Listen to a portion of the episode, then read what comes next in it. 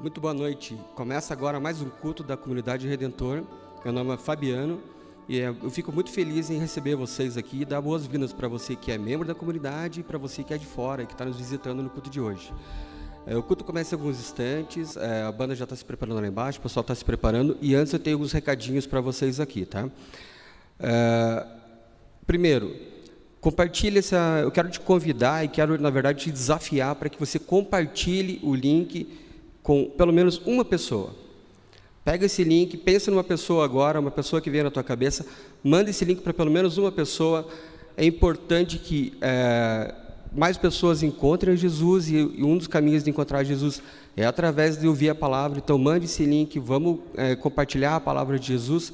Pensa naquela pessoa agora que o Espírito Santo colocou na tua cabeça, no teu coração, manda para ela. Segunda coisa, é, nosso, nosso culto não termina aqui, tá? A nosso, nossa igreja ela é viva durante a semana também. Então eu te convido para participar durante a semana dos nossos pequenos grupos. Mande uma mensagem para as nossas redes sociais, aqui no chat, é, no nosso WhatsApp, no Facebook. Mande uma mensagem se você tem interesse em ser igreja durante a semana junto com a gente. O nosso culto continua durante a semana, os pequenos grupos estão lá para te receber, para falar contigo, para ser igreja ativa e viva durante a semana. Então eu te convido a isso. E terceira coisa, interaja aí no chat. Converse. Se você é de fora, mande uma mensagem, fale de onde você é, mande uma boa noite, louve a Deus, ore, é, mande uma mensagem. A gente está aqui para falar contigo no chat. A gente quer conversar com você, quer saber quem você é. A gente fica muito feliz em saber quem você é e ouvir a tua palavra. Então agora vamos aproveitar esse momento, momento de adoração, de louvor, momento que a gente vai encontrar Jesus. Fique é, calmo, chame todo mundo aí da tua casa, é, chame teus familiares. O culto está para começar e vamos aproveitar esse momento de adoração e louvor juntos. Tá? Agora passo aqui para o pessoal do louvor. Até mais. Boa noite a todos. Uh, João 4, dos versículos 23 ao 24, dizem: No entanto, está chegando a hora, e de fato já chegou, em que os verdadeiros adoradores adorarão o Pai em espírito e em verdade. São estes os adoradores que o Pai procura. Deus é espírito, e é necessário que os seus adoradores o adorem em espírito e em verdade. Esse é o desafio para a gente nessa noite, noite de celebração, de culto e que a gente possa buscar é, adorar a Deus de todo o nosso coração, mas acima disso, em espírito e em verdade. E eu convido a gente a fazer isso cantando essa primeira música.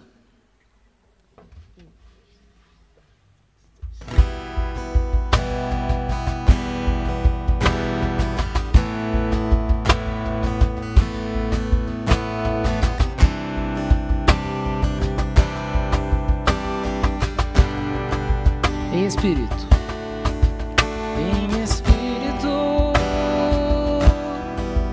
e em verdade, nós te adoramos,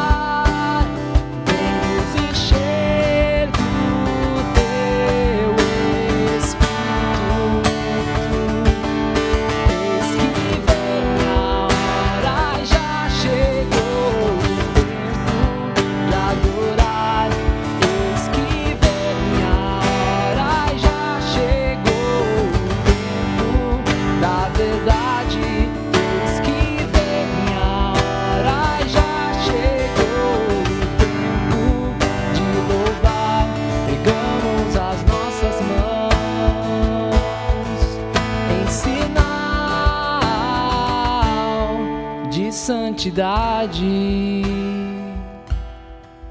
Sim, Senhor, nós nos achegamos diante de Ti, Pai. E clamamos para que Tu venha nos perdoar e nos purificar, Pai, como cantamos. Nesse tempo de louvor, a gente também quer se entregar, Pai. Se derramar diante de Ti, Deus, e colocar diante de Ti tudo aquilo que tem nos afastado de Ti, ó Deus. Recebe a oração de cada um aqui, Pai. Nos cura dos nossos pecados e nos dá a alegria de viver ao Teu lado, Pai. Amém.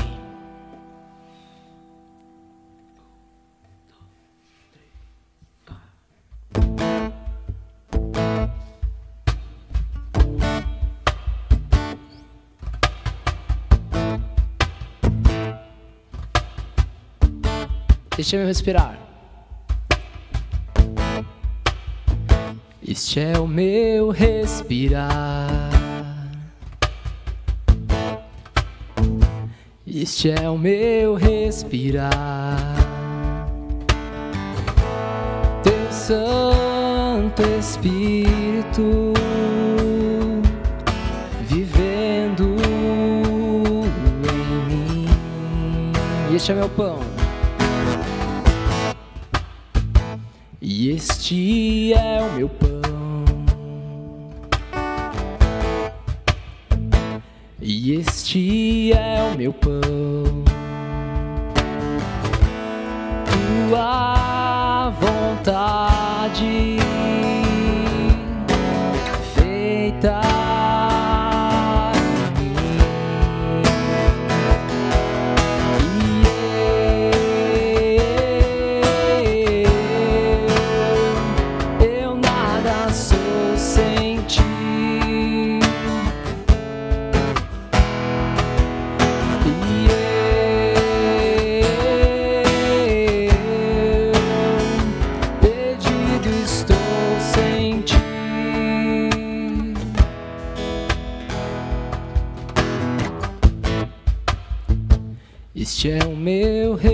respirar. Este é o meu respirar.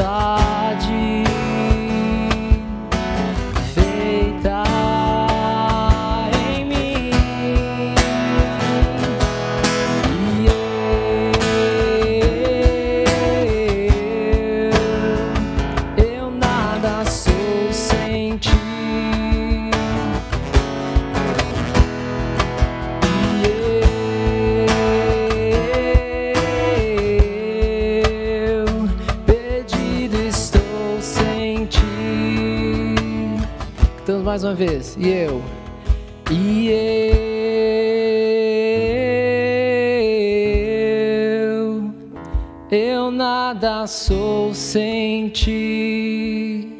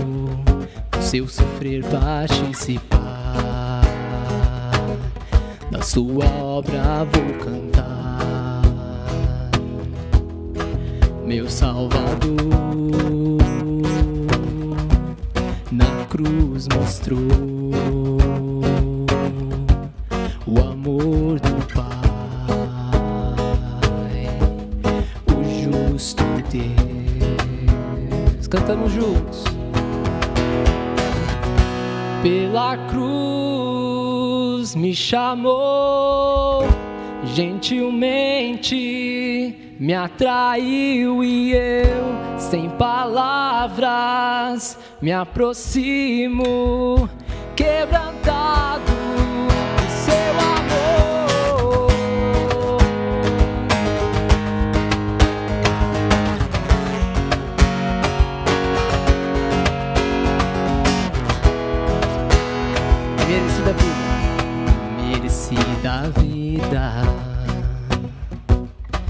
graça recebi por sua cruz, da morte me livrou, trouxe minha vida. Estava condenado, mas agora pela cruz eu fui reconciliado.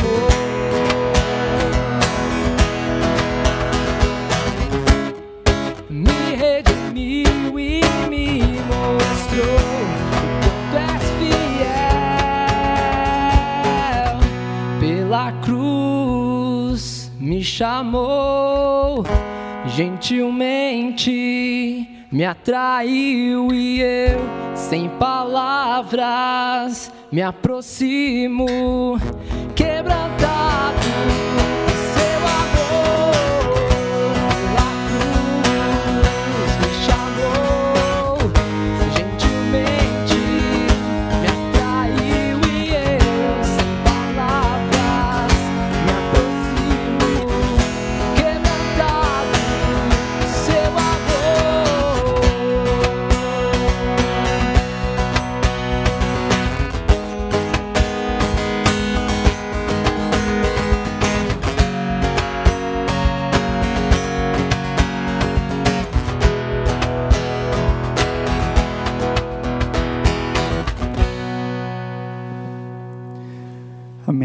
Pode sentar.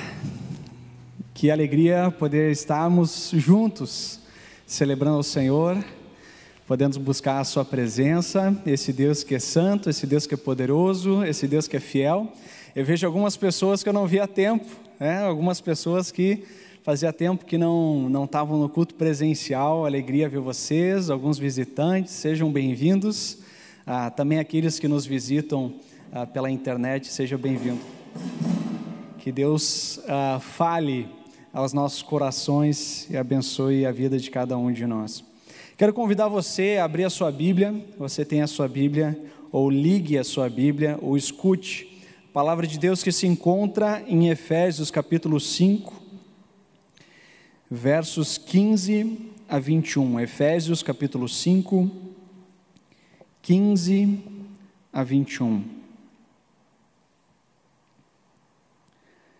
Dando continuidade à palavra que Deus tem confiado a gente, ah, crescendo a respeito do Espírito Santo.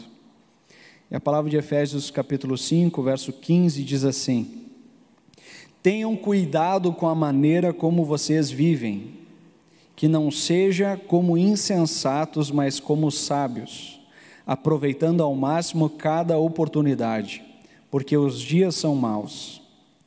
Portanto, não sejam insensatos, mas procurem compreender qual é a vontade do Senhor. Não se embriaguem com vinho que leva à libertinagem, mas deixem-se encher pelo Espírito falando entre si com salmos, hinos e cânticos espirituais, cantando e louvando de coração ao Senhor, dando graças constantemente a Deus Pai por todas as coisas, em nome de nosso Senhor Jesus Cristo. Sujeitem-se uns aos outros por temor a Cristo.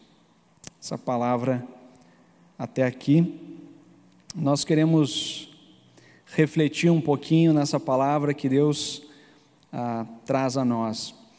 Uma das coisas eu quero introduzir, ah, o tema de hoje tem a ver com ser cheio do Espírito Santo. E a gente vai responder essa pergunta: como eu sou cheio do Espírito Santo? E quais são as implicações de ser cheio do Espírito Santo? Eu quero introduzir essa temática dizendo que toda pessoa que tem um relacionamento profundo com Deus, ou ela desenvolve uma vida madura e equilibrada, ou ela precisa rever o seu relacionamento com Deus. Toda pessoa que tem um relacionamento profundo com Deus, ou ela tem uma vida madura e equilibrada, ou ela tem que, tem que rever o seu relacionamento com Deus. Em outras palavras, se nós analisarmos os nossos relacionamentos interpessoais, e eles não expressam em nenhum momento mutualidade, reciprocidade, não reflete amor, empatia, não tem envolvimento emocional profundo, não são marcados ah, pela, pela, por, por essa mutualidade, por essa graça, possivelmente estamos cultivando uma mera religiosidade.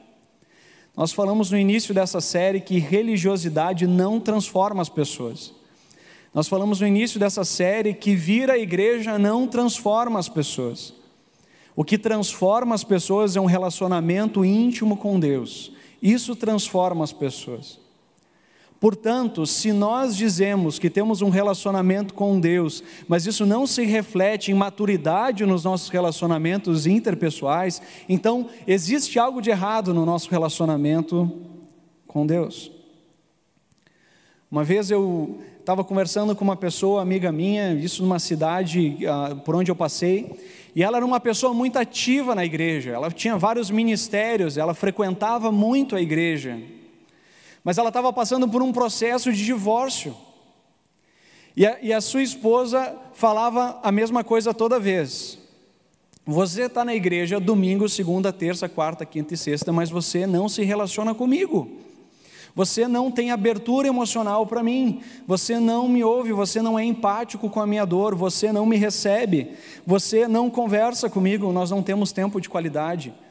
Você pensa o tempo todo na igreja. Se nós buscamos um relacionamento profundo com Deus, mas nós olhamos o nosso casamento não vai bem, eu não tenho amizades profundas, pessoas que eu posso contar, pessoas que eu abro o coração, ah, existe algo de errado no nosso relacionamento com Deus. Um estudo da Universidade de Kansas, nos Estados Unidos, verificou, olha que interessante isso, que é necessário 50 horas para que a gente tenha um processo de sociabilização, que a gente começa a conhecer alguém, 50 horas. E ele disse que nessa pesquisa que você precisa de 200 horas para partir de um conhecimento de alguém para uma amizade significativa. Eu não sou muito bom em matemática, mas como eu me preparei para essa pregação, eu tirei um tempinho e eu compilei que a gente precisa de três horas semanais para poder, ao longo de um ano, conhecer com alguma profundidade uma pessoa. Agora a pergunta é: você tira três horas semanais com alguém nos seus relacionamentos? Você separa três horas da sua semana para se relacionar com alguém? Eu não vou nem fazer essa pergunta para os familiares, porque daí é sacanagem. Três horas de qualidade, três horas de escutativa, três horas de reciprocidade, três horas onde você cresce junto. E olha que três horas semanais é muito pouco. Por isso, a amizade profunda, ela não é acidental, requer esforço e dedicação. Ao analisar rapidamente os relacionamentos que você tem mantido, quantos amigos de bate-pronto você poderia descrever que são grandes amigos? Deixa eu falar uma pergunta que eu nem pensei. Quantos amigos você tem conseguido manter na pandemia? Muitas vezes a gente diz que a dificuldade de integração numa comunidade de fé, ela se dá por culpa da instituição. A instituição não se esforça para nos integrar entre si. A minha pergunta é: será que os relacionamentos que nós mantemos de maneira rasa e superficial é porque nós temos um problema com a instituição que não nos ajuda? Ou é um problema de imaturidade de vida? É um problema de imaturidade pessoal, é um problema de imaturidade espiritual. É sobre isso que a gente vai falar, é sobre isso que a palavra de Deus fala. Quando o apóstolo Paulo aqui ele enfatiza a respeito do ser cheio do Espírito Santo, ele começa o trecho dizendo: tenham cuidado com a maneira como vocês vivem. E ele está falando numa implicação comunitária em relacionamentos. Tenham cuidado da forma como vocês estabelecem relacionamentos, que sejam relacionamentos marcados. Ele fala sabedoria. É necessário sabedoria para desenvolver relacionamentos. Não basta a gente ah, saber algo sobre Jesus, não basta a gente saber algo sobre a palavra, se nós não temos uma comunhão com Deus. E aí o apóstolo Paulo ele acrescenta ainda mais um, um, um elemento que é a comunhão com as outras pessoas. É como se nós tivéssemos um avião com duas asas não nos sustenta o voo se nós só temos o relacionamento com Deus. Nós precisamos do relacionamento com outras pessoas que creem no Senhor Jesus. E da mesma forma, não adianta só ter muitas amizades e não ter comunhão com Deus. Vai nos faltar e a gente não vai ter equilíbrio para passar pelos desafios da vida. Nós já compartilhamos na mensagem passada a respeito do problema que nós eh, eh, encontramos da carne, ou seja, a nossa natureza humana que milita, que briga, que conflitua com o espírito. Ou seja, a satisfação da nossa carne ou a nossa natureza, ou o que seja, o que a gente não se esforça, nos leva gradativamente a rupturas. Rupturas de amizade, rupturas de relacionamentos, rupturas familiares. Agora, o relacionamento com Deus nos leva à reconciliação nos leva a um aprofundamento, nos leva ao perdão, nos leva a um ambiente mais profundo, aonde eu me descubro, aonde eu descubro o outro e aonde a gente passa a caminhar juntos. Quem sabe ah, algo mais sobrenatural que Deus pode fazer nas nossas vidas seja exatamente isso. pessoas totalmente diferentes que conseguem viver em unidade. Isso só pode ser coisa de Deus. Porque aonde tem duas pessoas, tem três ideias. É impressionante como a gente tem a capacidade, ah, como ser humano, de discordar um do outro, e, e ainda mais nesse tempo de pandemia, a gente ainda está mais insensível ao outro, mais intolerante ao outro, e quem sabe mais fechados em si mesmos. Eu sei e eu tenho vivido esse conflito, como vocês têm vivido esse conflito, até onde eu consigo estabelecer relacionamentos na pandemia com cuidado, com responsabilidade, mas a verdade é, se nós nos acostumarmos com o jeito que nós estamos vivendo, ou a maioria de nós estamos vivendo, enclausurados, fechados em nós mesmos, o que restará das nossas amizades? O que restará da nossa comunhão? Como igreja, sem convívio, sem relacionamento, sem reciprocidade, sem ah, comunhão de alma. Por isso que no, no meio desse, desse trecho que nós lemos, fala a respeito do ser cheio do Espírito Santo. E durante um tempo eu ficava me perguntando por que, que o apóstolo Paulo coloca um comparativo meio forçado aos meus olhos. Ah, não se embriaguem com vinho que leva à libertinagem, mas sejam cheios pelo Espírito Santo. Né? Eu para que esse negócio do vinho? Né? E eu comecei a pensar que, de fato, a embriaguez ou o abuso do álcool nos leva a um desequilíbrio emocional. O abuso do álcool nos tira o, o senso das coisas. Né? Por isso que algumas pessoas que estão ah, sob influência do álcool se tornam pessoas violentas. Por isso que pessoas com a influência do álcool, elas não devem dirigir porque elas perdem reflexo, porque elas não têm total controle sobre as suas atitudes, sobre os seus atos. E olha que interessante, que a comparação com o Espírito Santo é exatamente nesse sentido. Ele está falando que o relacionamento com o Espírito Santo, ou ser cheio do Espírito Santo, ou ser liderado, governado pelo Espírito Santo, não significa que a gente vai viver de uma forma descontrolada, pelo contrário, a gente vai viver com sensatez, com prudência, com equilíbrio, com sabedoria. Por isso que uma pessoa cheia do Espírito Santo, é uma pessoa que é conduzida a viver a vontade de Deus, se torna alguém mais parecida com Jesus. O Espírito Santo de Deus nos transforma dia após dia, nos tornar mais parecidos com Jesus, com o caráter de Jesus, com o amor de Jesus, com a mentalidade de Jesus. A Bíblia diz, quando fala sobre o Espírito Santo, lá em 1 Coríntios capítulo 2, ela fala que nós temos a mente de Cristo. A mentalidade de Jesus nos é dada por meio do Espírito Santo. Isso é algo incrível que Deus nos concede. E eu quero trazer uma outra palavra também no contexto de Efésios, mas Efésios capítulo 3, Efésios capítulo 3, se você pode ir comigo, no verso 16, o apóstolo Paulo faz uma oração extremamente importante por essa igreja.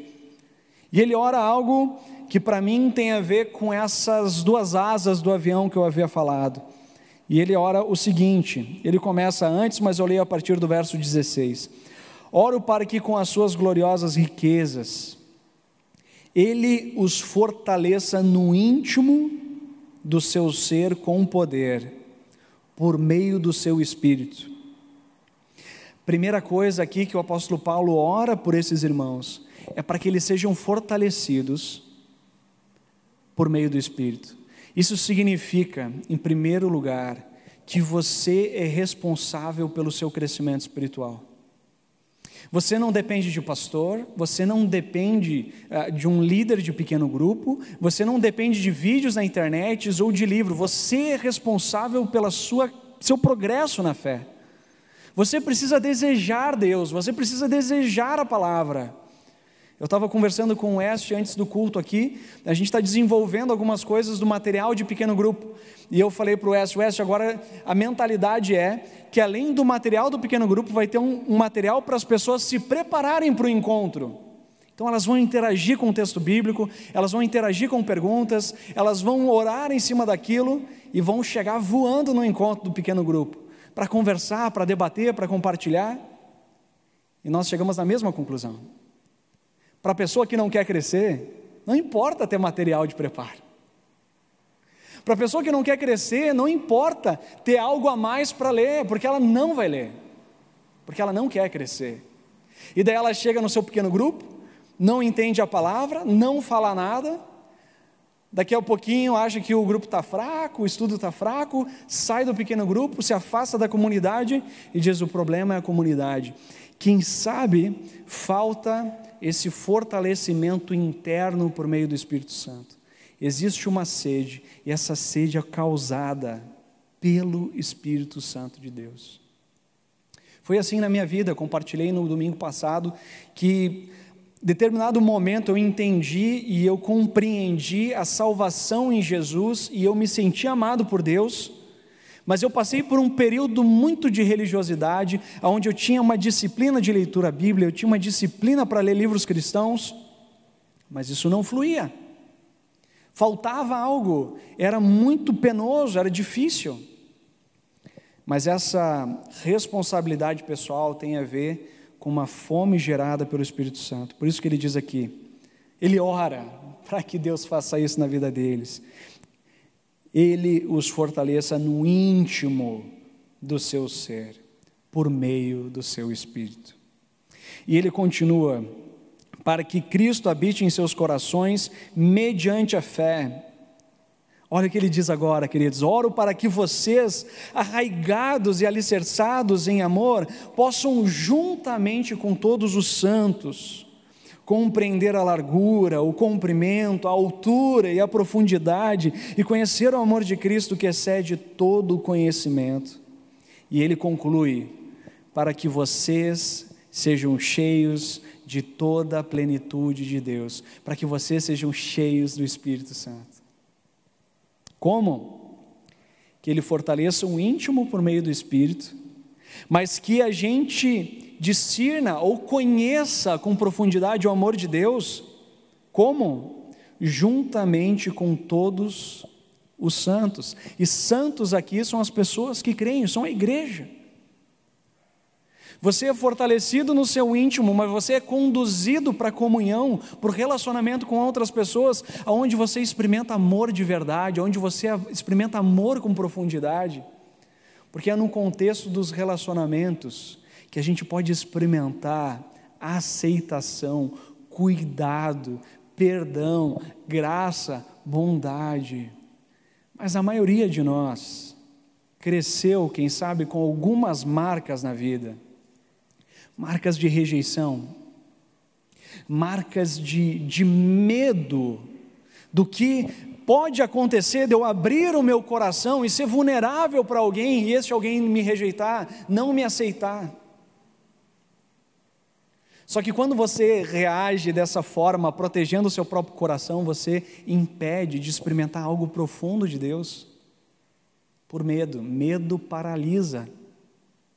O amor de Deus nos libera para amar. E quando você tem uma atitude de amor uma atitude de aceitação, você atrai esse tipo de relacionamento. E eu posso dizer, de maneira testemunhal para os irmãos, que não houve outro lugar a não ser a igreja que eu experimentei esse amor profundo de aceitação. Na verdade, em grande medida, o meu chamado como pastor está ligado ao que eu experimentei na igreja. Amor profundo de pessoas. Se importar pela minha vida e não por aquilo que eu poderia oferecer. Se importar com a minha presença, não por aquilo que eu poderia oferecer. Me convidar para tomar um café em casa, não porque eu pudesse oferecer simplesmente por amor. E quando nós somos amados com esse amor de Cristo através de pessoas, aí a igreja local passa a fazer sentido. Aí você sai do, dessa, desse fechamento em si mesmo das suas casas e passa a desejar comunhão com outras pessoas. Num certo momento, algumas pessoas haviam falado para mim, Bruno, não me senti acolhido quando vim na comunidade do Redentor. Daí eu perguntei para essa pessoa: e quanto você estava aberto para ser acolhido? Nós temos os irmãos da recepção aí. E, e os irmãos da recepção fazem de tudo, né? Agora não dá para abraçar, né, Cris? Mas dá vontade, né? Abraça com os olhos, assim, eu faço assim, né? É, mas abraça, acolhe, fala e tal. Mas o irmão fica ali, né? Chega no culto atrasado, senta, sai do culto antes. Ah, não me senti acolhido. Mas o quanto você. Você quer se sentir acolhido? Fica passeando no meio da igreja, fica assim, pois é, estou aí, né? Daqui a pouco um cola em você, começa a conversar. Agora, se você sair antes, chega depois, então aí fica difícil de você desenvolver algum tipo de relacionamento. Quando você está aberto para relacionamentos, esses relacionamentos gradativamente eles vão acontecendo. Você pode chegar à igreja por meio da palavra que tocou você.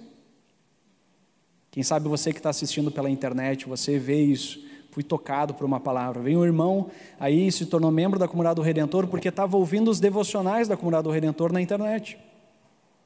Agora, quem sabe você pode chegar dessa forma, mas você só vai ficar se você experimentar amor de verdade. Porque se você não experimentar amor de verdade, qual diferença faz em escutar um devocional da Redentor ou de qualquer outra igreja? É Bíblia, palavra. Agora, o que faz você congregar no lugar tem a ver com as pessoas. Tem a ver com as pessoas. Então, até certo ponto, vale esse slogan que às vezes a gente usa. Não, mas eu não estou lá pelas pessoas, eu estou lá pela palavra. Até certo ponto, vale isso.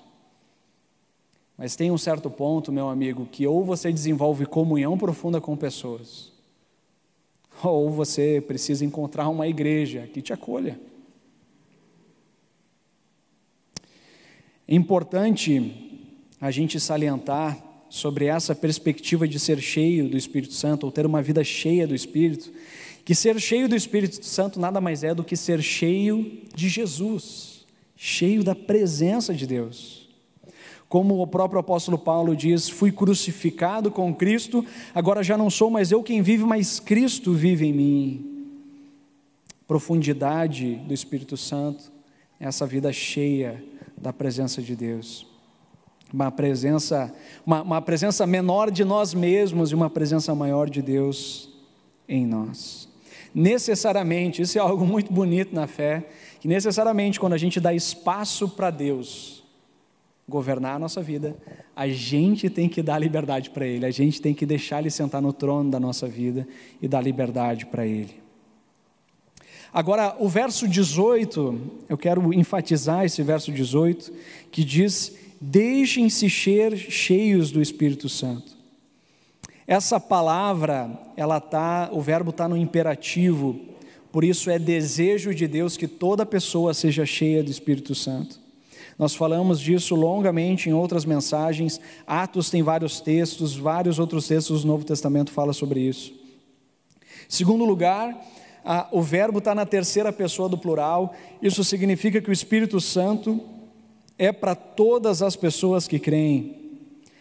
Nós já olhamos isso também, a promessa ah, do profeta Joel, que chegaria um tempo que o Espírito seria derramado sobre todas as pessoas, e esse tempo chegou em Pentecostes. Terceiro lugar, ela está na voz passiva, isso significa que nós somos, nós sofremos a ação de Deus em nós.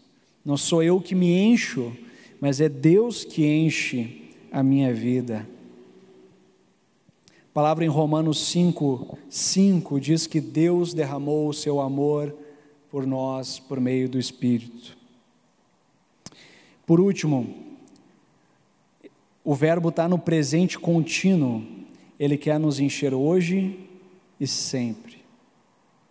Palavra de João, capítulo 7, 37, fala: aquele que tiver sede, beba, e rios fluirão do seu interior. Palavra de Jesus falando a respeito do Espírito Santo. Ação de Deus de nos encher do seu espírito tem o objetivo de oferecer a vida de Cristo em nós, exercida na comunidade. A presença de Deus flui através de nós. Eu quero terminar essa mensagem com uma questão prática das implicações dessa mensagem para nós. No próprio texto exposto, a palavra ah, no início ali, verso 15, 16 e 17, ela fala que o ser cheio do Espírito Santo está no contexto dos relacionamentos e da comunidade. E no versos 19, 20 e 21, coloca algumas implicações dessa, dessa mensagem. Primeiro lugar, e, e na verdade é um ponto só, quando o Espírito Santo, ou quando uma comunidade, ela experimenta o agir do Espírito Santo na sua vida, nos seus relacionamentos, ela experimenta o que eu quis chamar aqui de cultura de discipulado. O que é uma cultura de discipulado? A cultura de discipulado é uma comunidade que entendeu a sua responsabilidade em relação ao outro. Não é uma comunidade consumista, não é uma comunidade que pensa na igreja em como pode usufruir da igreja, mas pensa na igreja em como pode servir as pessoas. Discipulado é uma caminhada intencional com outra pessoa, com o objetivo de formar Cristo no outro. Trata-se de uma transmissão de vida mais do que uma transmissão de conteúdo da fé. É preciso ser um discípulo de Jesus para fazer um discípulo de Jesus. E por isso, em primeiro lugar, a respeito da cultura de discipulado, inserida nesse texto, que todos nós somos protagonistas. Todos nós somos protagonistas nesse processo. Não é o pastor o único envolvido com isso, não é um líder, não é um presbítero, mas isso tem a ver com, com a igreja, isso tem a ver com aquele que recebeu Jesus como Senhor e Salvador. Por isso que o apóstolo Pedro, de uma maneira muito vívida, ele fala que nós devemos ser como crianças recém-nascidas, que desejam de coração leite espiritual puro, para que por meio dele nós cresçamos para a salvação, já que a gente tem provado que o Senhor é bom. Em Efésios, nós lemos isso. Ele diz ali, falando entre si, com salmos e hinos e cânticos espirituais, falando entre si, é algo recíproco. Não é algo unilateral. Não são os irmãos do louvor que estão cantando salmos, mas a gente deve encorajar um ao outro, a gente deve transmitir a palavra, nós devemos orar uns pelos outros, a gente deve se importar uns pelos outros. Eu acho tão bonito, um, um dos movimentos que está acontecendo na igreja é o um movimento de ligação para as pessoas mais velhas. Isso é muito bonito, porque a pessoa recebe uma ligação, ela recebe uma ligação carinhosa, alguém que se importa, ora por ela e transmite a palavra. Quem sabe naquele momento não é o pastor fazendo isso, mas são pessoas que creem no Senhor Jesus, que entenderam que ela é responsável pelo outro. Eu acho tão bonito isso, gente, que na igreja ah, todo mundo tem o mesmo nível, né? O pastor só está em cima dessa plataforma aqui para ser melhor ouvido, mas todo mundo está no mesmo nível.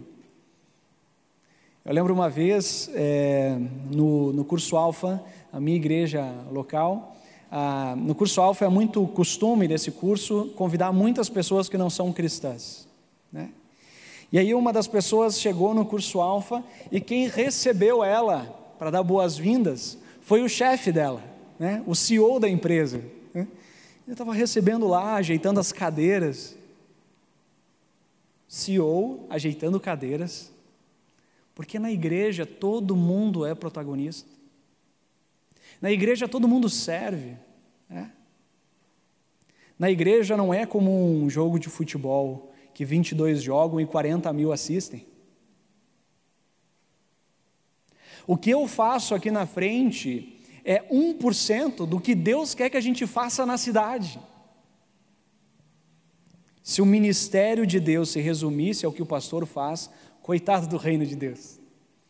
Nós somos uma igreja viva, por isso falando uns com os outros. Alguns especialistas apontam que a maioria das igrejas são edificadas por 20% dos seus membros.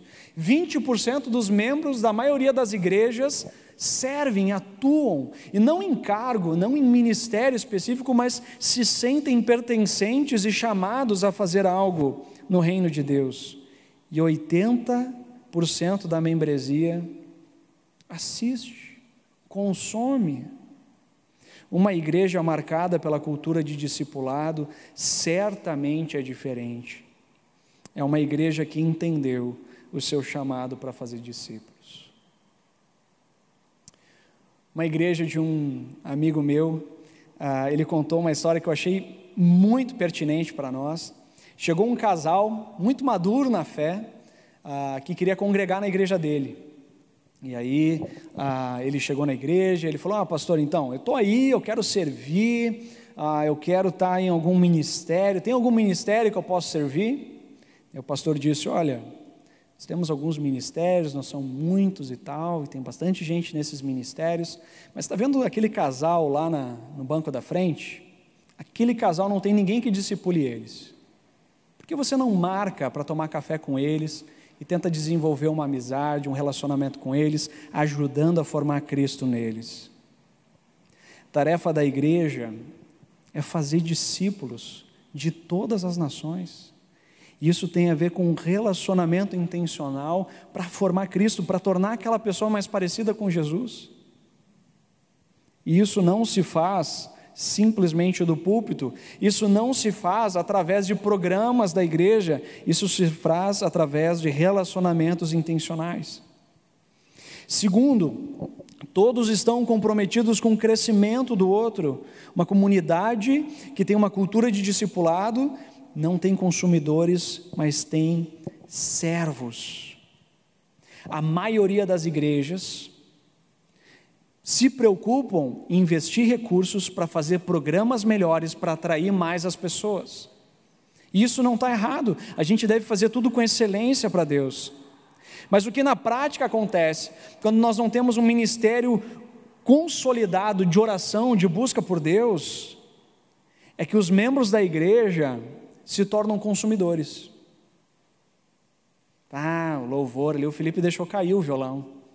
Ah, que coisa, né? pouco, pouco atrapalhado esse Felipe. Ah, daí né, depois vai dizer, pô Felipe, cuidado né, com o instrumento, né? É. Daí agora no, no, culto da noite, já a hashtag fica a dica. Culto da noite, pois é, o culto da noite não tem trabalho com crianças por causa da pandemia. Que coisa, não vou mais no culto da noite. Mentalidade de consumidor. Se aqui não tem, então eu vou para outra igreja que tenha. Mas uma cultura de discipulado diz: não tem quem faça, vou me dispor para servir. Vou servir, vou dispor os meus dons, vou fazer diferença. No time de Jesus todo mundo joga. Não é um clubinho que tem uma diretoria que alguns fazem, outros recebem todo mundo joga. Claro que, como igreja, a gente sempre vai buscar pela excelência. Claro que na igreja a gente vai treinar os voluntários para cada vez mais transmitir a mensagem do Senhor com excelência. Mas a gente precisa ter uma mentalidade de servos, não uma mentalidade de consumidores. Quero terminar, pulei algumas coisas aqui Fica por material de apoio, tá, pessoal? Leiam material de apoio. É, terceiro e último, a palavra que nós lemos termina: sujeitem-se uns aos outros por temor a Cristo. E essa, para mim, é uma das implicações de uma cultura de discipulado, de uma igreja que vive essa cultura, que é a capacidade que nós temos de nos submeter à autoridade de outra pessoa a maioria das pessoas, elas têm medo de ser vulnerável para outra pessoa. Nós vivemos numa cultura de competição. Nós vivemos numa cultura que nos força a estar bem o tempo todo. Como a gente fica bem o tempo todo? Escondendo quando a gente não está bem o tempo todo. Na igreja não deve ser assim. Isso deve permear a nossa vida e nossos relacionamentos através de uma cultura de prestação de contas, onde eu desenvolvo relacionamento com pessoas que eu posso abrir o meu coração e dizer as áreas que eu não estou conseguindo crescer, as áreas que eu tenho lutas, as áreas que eu estou com dificuldade. E a pessoa pode orar pela minha vida, a pessoa pode me instruir na palavra, me ligar e me encorajar a continuar vivendo o propósito de Deus, de Deus para a minha vida. Muitas vezes a gente não vive o melhor de Deus para a nossa vida, porque a gente é egoísta e vive de uma maneira isolada. Quem vive de uma maneira isolada dificilmente vai crescer no relacionamento com Jesus, porque ele nos fortalece na intimidade com ele e na comunhão com os outros. E é muito bonito isso. Né? Eu não lembro qual o autor da área de liderança que fala isso, mas ele diz mais ou menos isso. Eu desconfio do líder que nunca é liderado. Se uma pessoa ela só consegue liderar os outros, se uma pessoa só consegue ensinar os outros e nunca ser ensinado, existe algo de errado na postura dessa pessoa. A cultura de discipulado é uma cultura onde eu desenvolvo um coração ensinável, onde eu estou crescendo com o outro e o outro me ajuda a crescer. Né? Eu tenho desenvolvido ao longo aí, acho que dois anos e pouco, né, West? Eu não sei se o West está aí. Dois anos e pouquinho, e, e é impressionante. É um relacionamento mútuo. Como eu tenho crescido com o West, como eu tenho crescido com a vida dele, como ele tem me inspirado e como eu posso também estar ajudando ele a crescer na caminhada com Jesus, no propósito que Jesus tem para a vida dele. E quando a gente não tem isso, então, infelizmente, para nós, só vai vir cabelo branco, mas não vai vir sabedoria. Só vai vir idade e ruga, mas não vai vir o propósito de Deus de uma maneira clara na nossa vida e dificilmente a gente vai viver algo, uma experiência profunda com Deus porque é através dessa cultura de discipulado, onde eu intencionalmente e de maneira espontânea me submeto ao outro por amor, para ser discipulado, para ser encorajado, para ser ensinado. Provérbios 27, 17 diz: Assim como o ferro afia o ferro, o homem afia o seu companheiro. Linda essa expressão. É, é uma mutualidade, é uma jornada juntos, onde Deus vai moldando a nossa vida, aonde a gente vai crescendo. Quem não tem relacionamentos de mutualidade vai ficar paralisado pelo medo, vai ficar atrofiado pelas rejeições e nunca vai experimentar amor de verdade nunca vai experimentar um crescimento real com o Senhor Jesus. O desafio dessa mensagem é atender ao imperativo bíblico: deixem-se encher pelo Espírito Santo. Isso passa por uma intimidade com Deus, você é responsável pelo seu relacionamento com Deus, mas isso passa por sair um pouco de casa, por ser criativo, nos nossos relacionamentos e crescer em relacionamentos de mutualidade. Não tem outro jeito, não tem fórmula mágica. Que Deus possa nos ajudar nisso. Amém? Vamos orar. Feche os seus olhos. Quem sabe a gente pode se colocar em pé. Nós vamos cantar uma canção daqui a pouco. E essa canção carece que a gente fique em pé. Quero orar com você antes de anunciar as ofertas. Feche os seus olhos, baixe a sua cabeça. Você que está em casa, também faça isso, feche os seus olhos.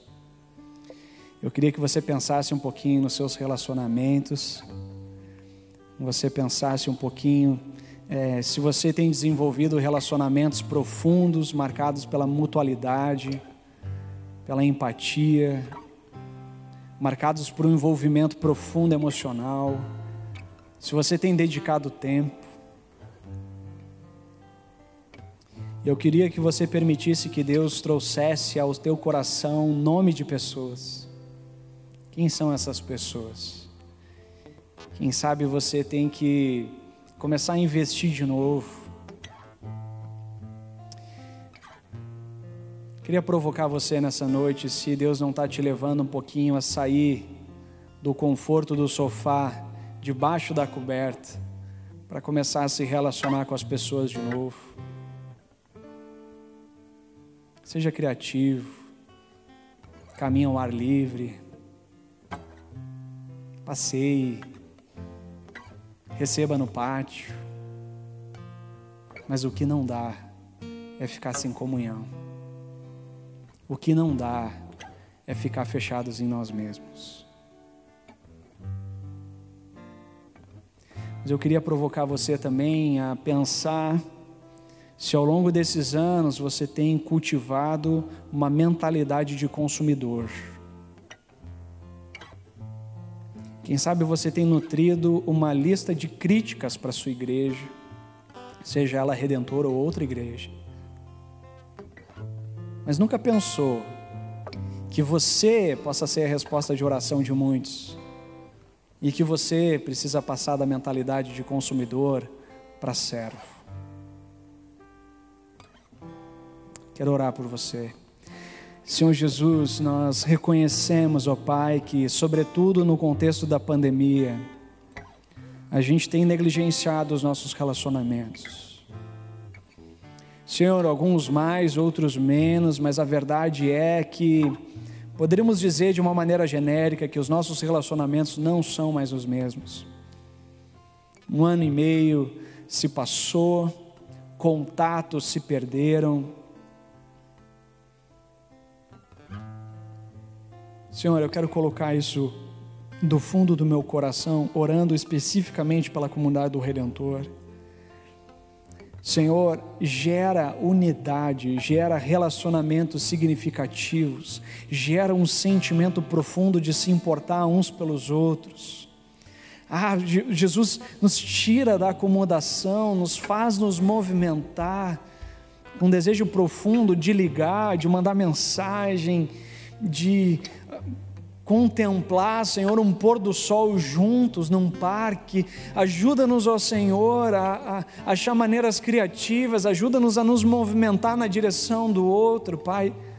Dá-nos a graça de encontrar pessoas que a gente possa ser vulneráveis, aonde a gente pode demonstrar o lado sombrio do nosso coração e experimentar o aconchego, a aceitação e o encorajamento necessário para continuar crescendo em Cristo Jesus.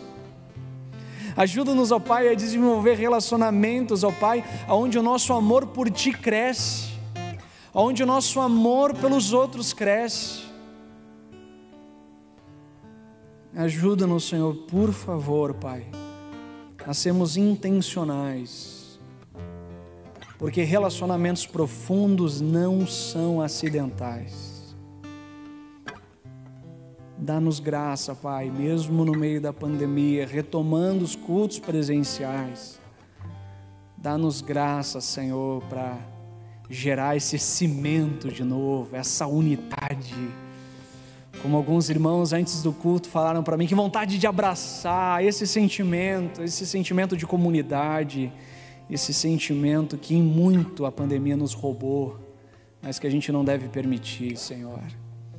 Espírito Santo, encha os nossos corações da tua presença, tua presença consoladora, tua presença ensinadora, mas a tua presença que nos põe em movimento e que nos torna responsáveis pela nossa caminhada, mas também nos compromete com a caminhada do outro, Pai. Eu te louvo, Pai, pela caminhada dos pequenos grupos na comunidade do Redentor. Os ministérios que têm se encontrado e que têm experimentado, Senhor, essa, esse relacionamento recíproco e genuíno. Multiplique, Pai, o amor entre nós. Multiplique a profundidade entre nós. Dá-nos graça de passarmos pela pandemia e não sermos vencidos por ela que o amor entre nós não se esfrie, mas só aqueça cada dia mais. Em nome de Jesus. Amém. Através dessa próxima canção, você vai ser desafiado a ofertar com generosidade. A oferta dessa noite é para a SLB, para a missão na Amazônia, ah, para a missão no Sínodo da Amazônia, que você possa ofertar com alegria. Pode no final, através do gasofilácio aqui no meio do culto, ou através do PicPay, do Pix, que está na sua frente. Vamos adorar a Deus, Ele é exaltado acima de todas as coisas.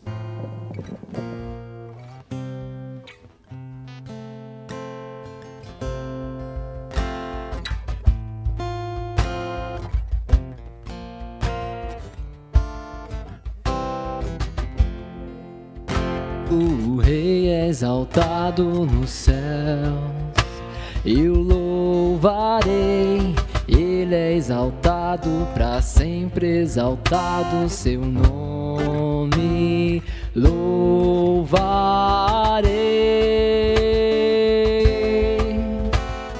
Ele é o Senhor, sua verdade vai sempre reinar terra glorificam seu santo nome. Ele é exaltado, o rei é exaltado nos céus. Cantamos de novo. Ele é exaltado, o rei é exaltado nos céus. Eu louvarei, ele é exaltado para sempre exaltado seu nome.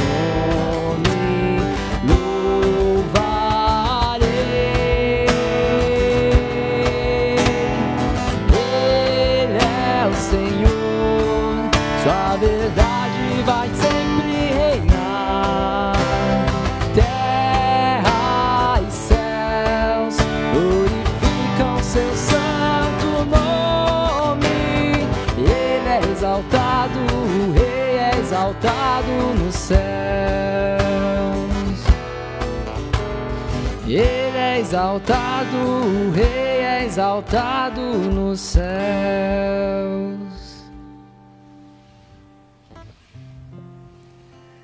A minha oração é que Deus te abençoe profundamente. Que o Senhor Deus te encha da paz que vem do alto.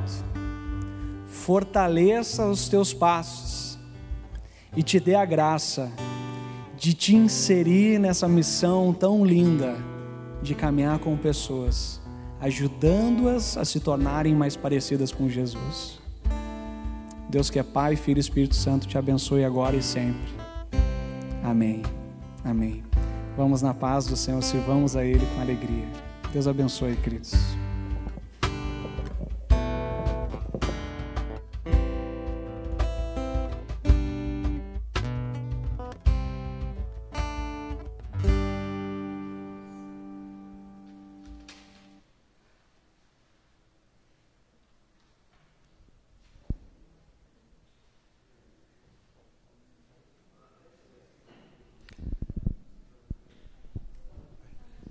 Jesus vive e Ele me chamou e te chamou a ter um relacionamento com Ele essa semana. Três horas. Leia a Bíblia, ore, meia hora por dia. Nós também queremos é, ter um relacionamento contigo. Então, nos procure. Venha ser parte da nossa igreja através dos nossos PGs. Amém? Tenha um bom final de semana e uma abençoada semana. Até mais. Tchau.